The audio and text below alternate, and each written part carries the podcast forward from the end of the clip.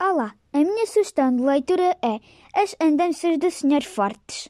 É um livro que fala sobre um senhor com uma mala castanha e nela encontram-se várias coisas, pratos, chávenas, e ele tenta as vender à cidade de Lisboa, só que as pessoas não estão muito interessadas, então decide ir para outra terra para ver se o negócio é melhor.